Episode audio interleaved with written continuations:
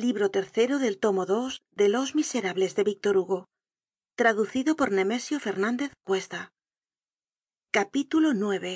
thenardier maniobrando.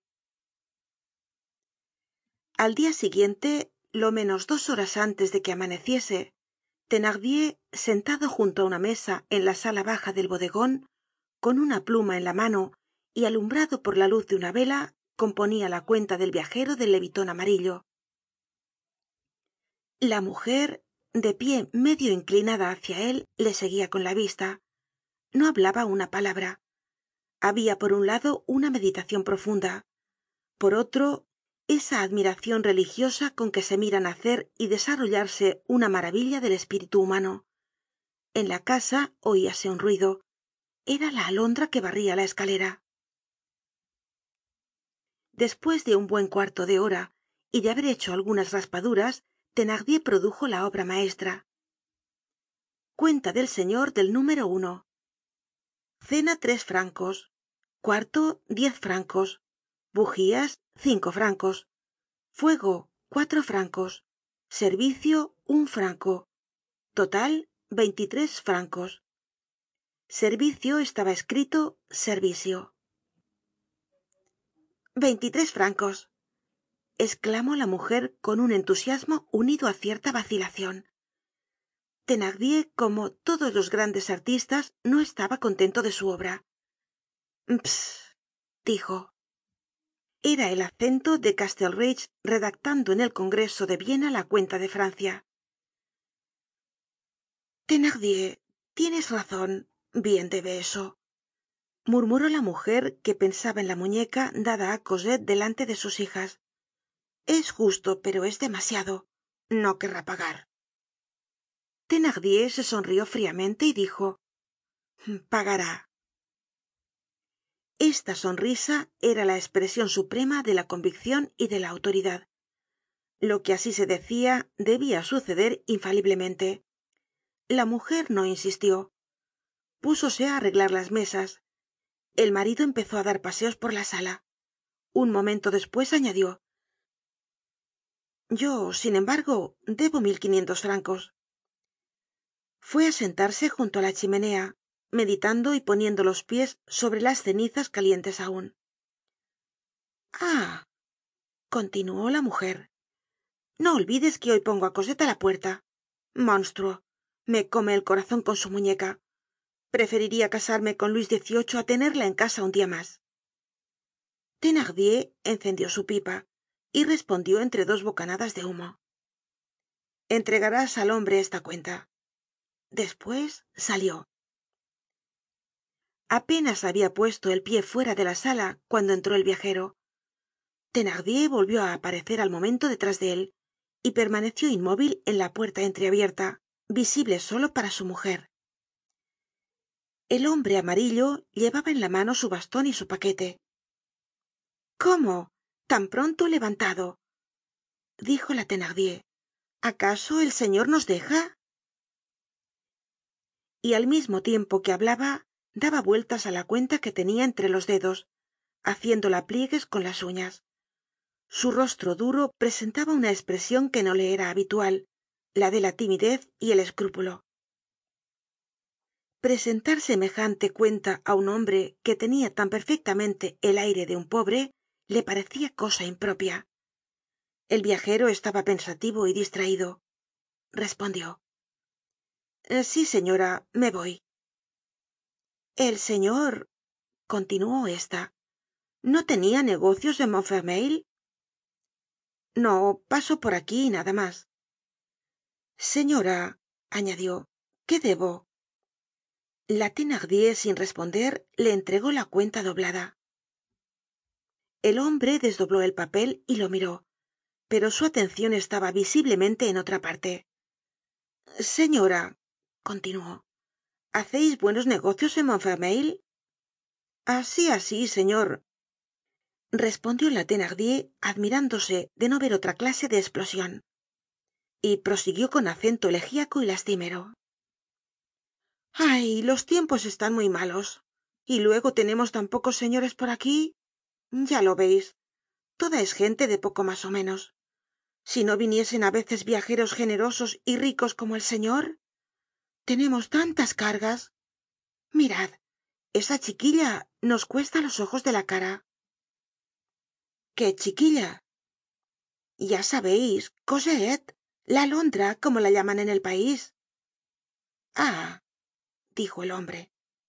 La thenardier continuó qué bestias son estos aldeanos con sus sobrenombres mas bien parece un murciélago que una alondra. Ya lo veis señor. Nosotros no pedimos limosna pero tampoco podemos darla. No ganamos nada y tenemos mucho que pagar. La patente los impuestos la contribucion de puertas y ventanas la de céntimos adicionales. Ya sabeis que el gobierno pide mucho dinero. Y luego tengo mis hijas no necesito criar los hijos de otros. El hombre replicó con una voz que se esforzaba en hacer indiferente y que sin embargo le temblaba. Y si os desembarazasen de ella de quién de la cosette sí. La faz rojiza y violenta de la bodegonera se iluminó con la espresion de una alegría repugnante ah señor mi buen señor tomadla buen provecho lleváosla. Conservadla en azúcar en trufas. Bebeosla coméosla y seais bendito de la virgen santísima y de todos los santos del paraiso está dicho. De veras os la llevais me la llevo. Ahora ahora mismo llamadla gritó la thenardier. Entre tanto prosiguió el hombre voy á pagaros mi cuenta. Cuánto es echó una ojeada á la cuenta y no pudo reprimir un movimiento de sorpresa. Veintitres francos. Miró á la bodegonera y repitió. Veintitres francos habia en la pronunciacion de estas dos palabras repetidas así el acento que separa la admiracion del interrogante. La thenardier habia tenido tiempo de prepararse al choque. Respondió pues con seguridad. Caramba sí señor. Veintitres francos el viajero puso sobre la mesa cinco monedas de cinco francos. Id á buscar á la niña dijo. En este momento thenardier se adelantó en medio de la sala y dijo el señor no debe mas que veintiseis sueldos. Veintiseis sueldos dijo la mujer. Veinte sueldos por el cuarto continuó fríamente thenardier y seis sueldos por la cena. En cuanto á la niña necesito hablar un poco con el señor. Déjanos solos. La thenardier esperimentó uno de esos deslumbramientos que producen los rasgos imprevistos de talento conoció que el gran actor entraba en escena. No replicó una palabra y salió de la estancia. Apenas estuvieron solos thenardier ofreció una silla al viajero. Este se sentó. Thenardier permaneció de pie y su rostro tomó una espresion singular de bondad y de sencillez. Señor dijo mirad voy á deciros yo adoro á esa niña el viajero le miró fijamente. Qué niña thenardier continuó. Es cosa singular pero no puede uno remediarlo. Cuando se apasiona uno de una persona ya lo veis. Qué me importa todo ese dinero guardaos vuestras monedas de cien sueldos. No quiero dar la niña a quién no quereis dar preguntó el viajero. Ya lo oís a vuestra pequeña cosette. No queríais llevárosla pues bien hablo francamente. Tan cierto como sois un hombre honrado no puedo consentir en ello. Esa niña me haria falta como que la estoy manejando desde chica. Verdad es que nos cuesta dinero. Verdad es que tiene sus defectos y que no somos ricos y que he pagado mas de cuatrocientos francos en drogas nada mas que por una de sus enfermedades. Pero es preciso hacer algo por dios no tiene padre ni madre. Yo la he criado. Tengo pan para ella y para mí. En fin yo quiero á esa niña. Ya comprendeis uno toma afecto á las personas. Yo tengo mas corazon que cabeza. La quiero. Mi mujer tiene el genio vivo pero tambien la quiere. La tenemos como á una hija nuestra.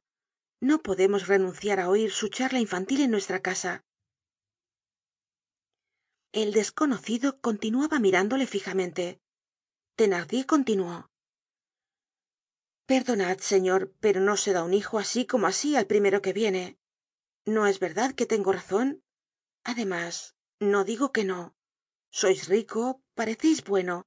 Y si fuese por su dicha pero yo necesitaría saber me entendeis supongamos es una suposicion que yo la dejase ir y me sacrificase quisiera saber á dónde la llevais quisiera no perderla de vista saber á casa de quién va para ir á verla de vez en cuando y que supiese que su buen padre que la ha criado velaba por ella. En fin hay cosas que no son posibles. Yo no sé siquiera vuestro nombre. Si os la llevarais diria y la alondra a dónde ha ido a lo menos necesitaría ver algun pedazo de papel una muestra siquiera de vuestro pasaporte el desconocido sin dejar de mirarle con esa mirada que penetra por decirlo así hasta el fondo de la conciencia le respondió con acento grave y firme. Señor thenardier para venir á cinco leguas de parís no se saca pasaporte. Si me llevo á cosette me la llevaré y nada mas vos no sabreis mi nombre ni mi habitacion ni dónde ha de ir á parar y mi intencion es que no os vuelva á ver en su vida rompo el hilo que tiene en el pie y se va. Os conviene sí ó no lo mismo que los demonios y los genios conocian en ciertas señales la presencia de un dios superior comprendió thenardier que tenia que habérselas con uno mas fuerte que él. Esta fue como una especie de intuicion comprendió esto con su prontitud clara y sagaz. La víspera al mismo tiempo que bebia con los tragineros mientras fumaba mientras cantaba coplas obscenas habia pasado la noche observando al viajero acechándole como un gato y estudiándole como un matemático. Le habia espiado á la vez por su propia cuenta por placer y por instinto espiado como si hubiese sido pagado para esto. No se le habia escapado ni un gesto ni un movimiento del hombre del leviton amarillo aun antes que el desconocido manifestara tan claramente su interés por cosette thenardier lo habia adivinado. Habia sorprendido las profundas miradas del viejo clavadas siempre en la niña. Quién era este hombre por qué con tanto dinero en su bolsa llevaba un traje tan miserable preguntas que se hacia sin poder contestarlas y que le irritaban. Toda la noche habia estado pensando en ello. No podia ser el padre de sería su abuelo entonces por qué no se daba á conocer en seguida cuando uno tiene derecho hace uso de él. Evidentemente aquel hombre no tenia derecho sobre cosette. Quién era pues thenardier se perdia en suposiciones. Entreveia todo y no veia nada. Como quiera que fuese entablando conversacion con aquel hombre seguro como estaba de que habia un secreto en todo esto seguro de que el hombre estaba interesado en permanecer incógnito sentíase fuerte. A la respuesta clara y firme del viajero cuando vio que el misterioso personaje era misterioso simplemente se sintió débil. No se esperaba una cosa igual. Fue la derrota de sus conjeturas. Reunió sus ideas. Pesó todo esto en un segundo. Thenardier era uno de esos hombres que juzgan una situacion de una ojeada calculó que era el momento de ir derecho y pronto al asunto. Hizo como los grandes capitanes en ese instante decisivo que solo ellos conocen. Descubrió bruscamente su batería. Señor dijo necesito mil quinientos francos el viajero tomó del bolsillo de uno de los lados una cartera vieja de cuero negro. La abrió y sacó de ella tres billetes de banco que puso sobre la mesa despues apoyó su ancho pulgar sobre estos billetes y dijo al bodegonero haced venir á cosette mientras esto pasaba qué hacia cosette cosette al despertarse habia corrido á ver su zueco. Halló en él la moneda de oro. No era un napoleon era una de esas monedas de veinte francos muy nuevas del tiempo de la restauracion en cuya efigie la cola prusiana habia reemplazado á la corona de laureles. Cosette quedó deslumhrada su destino empezaba á embriagarla. No sabia lo que era una moneda de oro. No la habia visto nunca. Y la ocultó al momento en su bolsillo como si la hubiese robado. Sin embargo conocia que aquella moneda era realmente suya. Adivinaba de dónde procedia el regalo pero sentia una especie de alegría llena de miedo estaba contenta estaba sobre todo estupefacta. Aquellas cosas tan magníficas y tan lindas no le parecian reales. La muñeca le daba miedo la moneda de oro le daba miedo temblaba vagamente ante estas magnificencias. Solo el desconocido no la asustaba al contrario la tranquilizaba. Desde la víspera al través de su admiracion y en medio de su sueño pensaba en su espíritu de niña en aquel hombre que parecia viejo y pobre y tan triste y que era tan rico y tan bueno. Desde que le habia encontrado en el bosque todo habia cambiado para ella. Menos feliz que la mas pequeña golondrina no habia sabido nunca lo que es refugiarse á la sombra de una madre y bajo sus alas. Hacia cinco años es decir tan remotamente como podian subir sus recuerdos que la pobre niña no hacia mas que temblar y estremecerse. Habia estado siempre desnuda bajo el rudo cierzo de la desgracia. Ahora le parecia que estaba vestida. En otro tiempo su alma tenia frio ahora sentia calor. Cosette no tenia ya tanto miedo á la thenardier. Ya no estaba sola. Habia uno que velaba por ella. Habíase puesto en seguida á trabajar como todas las mañanas aquel luis que tenia consigo en el mismo bolsillo de su delantal de donde el dia anterior se le habia caido la moneda de quince sueldos la tenia distraída. No se atrevia á tocarlo pero pasaba á veces cinco minutos contemplándolo y preciso es decirlo con la lengua sacada. Barria la escalera y de cuando en cuando se paraba y permanecia inmóvil olvidando su escoba y el universo entero ocupada en ver brillar aquel astro en el fondo de su bolsillo. En una de estas contemplaciones se llegó á ella la thenardier. Por orden de su marido habia ido á buscarla. Cosa inaudita no le dio ningún porrazo ni le dijo una sola injuria. Cosette dijo casi con dulzura ven ahora mismo un instante despues entraba cosette en la sala baja el desconocido tomó el paquete que habia llevado y lo desató. Este paquete contenia un vestidito de lana un delantal una almilla de fustan un jubon un pañuelo medias de lana zapatos un vestido completo para una niña de siete años todo de color negro. Hija mia dijo el hombre toma esto y ve á vestirte en seguida el dia aparecia cuando los habitantes de montfermeil que empezaban á abrir sus puertas vieron pasar por la calle de parís á un hombre vestido pobremente que llevaba de la mano á una niña vestida de luto con una muñeca de color de rosa en los brazos. Se dirigian por la parte de livry.